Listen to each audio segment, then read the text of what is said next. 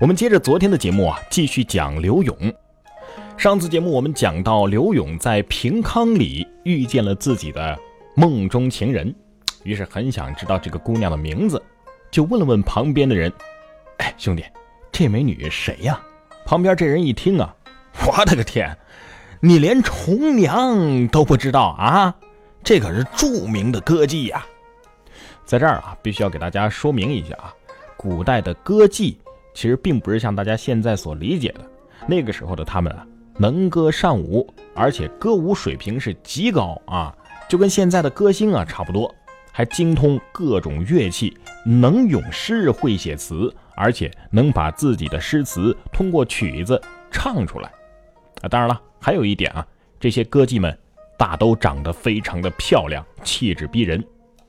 书归正传啊，接着说这刘勇啊，一直听这个。重娘唱歌，听到结束才恋恋不舍地离开了。自打这次见了这重娘之后啊，刘勇才真正的懂得了什么叫倾国倾城啊。到了晚上，刘勇是辗转反侧，于是呢，提笔写下了一首词牌是《木兰花》的词，开头一句就是“重娘举措皆温润，美到婆娑偏是俊”。香檀敲缓欲先迟，画鼓声催莲不紧。这首词啊，是柳永为重娘写的三首词当中的第一首。自打这次以后啊，柳永对这个重娘啊是魂牵梦绕。后来呢，就经常的偷偷的跑去找这个小虫虫，但是呢，每次都失望而归。终于有一次啊，见到了，但是。万万出乎大才子意料之外的是，这位有着魔鬼身材、妖精面孔的风尘女子，除了唱歌跳舞之外，居然也善于填词作诗。而且她写的词啊，无论是在表达立意还是韵律结构上，都跟自己有的一拼呐。这一点对于征服刘勇这个性格高傲的风流才子是具有致命的作用的。这次再回到家里啊。刘勇的内心是久久不能平静，于是呢，又写了一首词《惜春郎》：玉肌琼艳新装饰，豪壮观歌席。潘妃宝钗阿娇金屋，应也消得。蜀鹤新词多俊格，敢共我情敌。恨少年枉费疏狂，不早与伊相识。就是说，这个虫虫啊，不仅人长得漂亮，歌唱得好，词也写得好啊，跟我都差不多了。你说我这么多年都在干嘛啊？咋就不早点跟你认识呢？可是后来啊，刘勇总是跑到这个歌楼去找虫虫这件事儿，被刘勇的老爹给知道了。他老爹就告诉他，以后不许随便出门，你得好好的复习功课呀。但是呢，他哪安得下心呢？还心心念念着虫虫呢。啊，在那之后，两个人总是偷偷的。匆匆一会，刘勇对此是感到极度的郁闷呐。到了夜里的时候，刘勇是寂寞难耐，一边想念着虫虫，一边把自己的心情写进了日记。这又是一首词了，叫《集贤宾》。咱们来听《集贤宾》的最后一句啊：“眼前时暂书欢宴，蒙言在，更莫匆匆。待作真个宅院，方信有初衷。”这话什么意思呢？就是说呀，虫虫啊，你等着吧，等我考上了进士，有了功名，我就买一套房子给你，你等着啊。你看看这个刘勇啊，完全忘了自己老家还有个老婆叫嫣然的存在呢。不知道各位还记得吗？嫣然就是家里条件不好，自己勤工俭学出来卖花的那批。他也真是够惨的了，因为从小家庭贫困，所以身体啊一直都不太好，最后病逝了。直到病逝都没等到刘勇考上功名回来接他，这时候刘勇听说自己的妻子病逝的消息啊，嗨，写下了一首《离别难》，以表对妻子的思念。直到真宗大中祥符二年，也就是公元一零零九年，自信满满的刘勇终于参加了第一次进士考试，结果落榜了。因为落榜啊，他和他的父亲还大吵了一架，然后离家出走，自己呢。干脆做了一个全职的词人，给当时很多的名妓，什么赵香香啊、陈诗诗等人都做过词。当然，这其中不少都是他的情人。没有放弃希望的刘勇又接连考了两次，纷纷落榜。第三次落榜的事实终于激怒了刘勇，然后呢，他一气之下，一首《贺冲天》真的就冲了出来。黄金榜上偶失龙头望，明代赞遗贤如何相？未随风云变，争不自狂荡。何须论得丧？才子词人自是白衣卿相。烟花巷陌，依约。丹青屏障，幸有意中人堪寻访。且嫩苇红已翠，风流事平生唱。青春偷一晌，人把浮名换了浅酌低唱。意思就是说呀，考中考不中有什么关系呢？国家不承认我，社会承认我就行了呀。我考上了是个才子，我没考上就不是才子了吗？啊！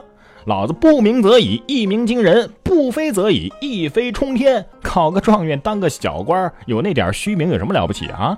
还不如趁着这大好青春，好好的玩一把。可就是这一句“人把浮名换了浅酌低唱”，让刘勇的日子啊，以后是过得越来越不好喽。真宗乾兴元年，也就是公元一零二二年，老赵去世了，十三岁的小赵接任了他老爸的职位。开始干起了皇帝，这个小赵啊，也算是一个不错的皇帝了。他一生啊，都追求儒家的最高理想，那就是仁呐。这个小赵啊，居然一直都孜孜以求，最终啊，终于获得了自己想要的荣誉称号——宋仁宗嘛。要知道，当年老赵干皇帝的时候，这刘勇啊，就潦倒落魄了好一阵子。现在小赵终于上台了，刘勇是这么想的：你说这皇帝换了。是不是自己的仕途又有了一线的希望呢？哼！但是小赵皇帝可不是这么想的。当年小赵听到刘勇的这一首《贺冲天》的时候，就已经为自己的老爸感到极度的不平了。如今自己上了台，你刘勇还有好日子啦？看我不整死你！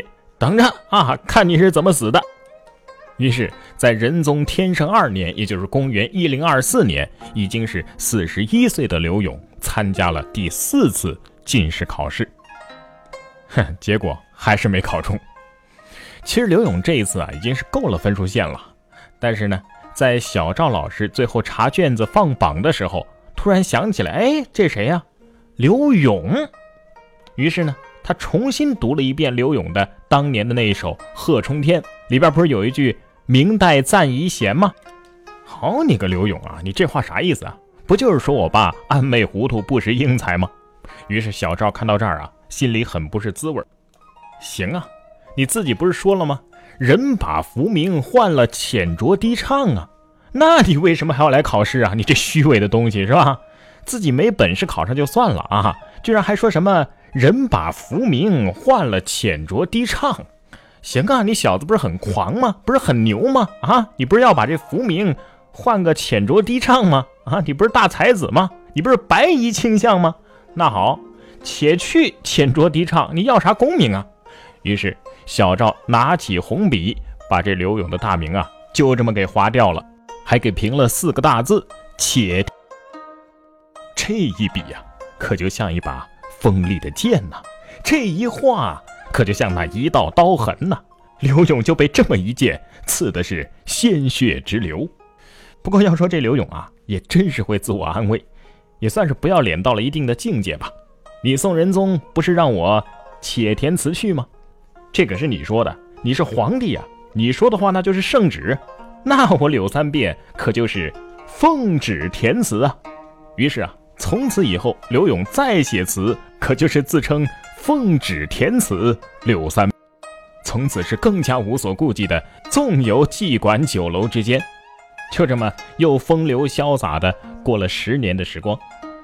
终于到了景佑元年，也就是公元一零三四年正月的时候，国家出台了一项新的政策，扩大了科举考试的录取名额，也放宽了录取的权限。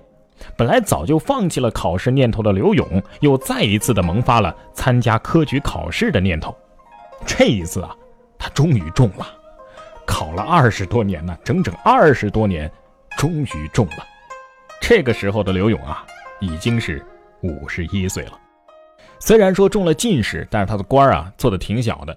后来有晋升，但是他觉得这些啊都是虚名。到了仁宗皇佑六年（公元1054年）的时候，在劳累和忧愁的煎熬下，刘永死在了襄阳。啊，当然也有说他是死在枣阳的，但是不管是襄阳、枣阳，都属于现在的湖北省襄阳市。为什么重点说这个呢？因为襄阳啊是我的家乡。刘永死的时候啊，其实挺惨的，身边没有一个朋友，也没有一个亲人，身上呢可能也没有钱，所以没有人去料理他的后事。但是当人们知道这就是当年那个风流潇洒的才子刘永之后，那满城的歌妓都纷纷奔来啊，大家一起凑钱把刘永风风光光的给安葬了。这便是群妓合金葬柳妻的佳话。此后啊，每逢清明来临，歌妓们呢都相约在一起，奔向墓地给刘永祭扫，人们称之为吊柳期或者是吊柳会。这就是风流才子刘永多情多才而又坎坷的一生。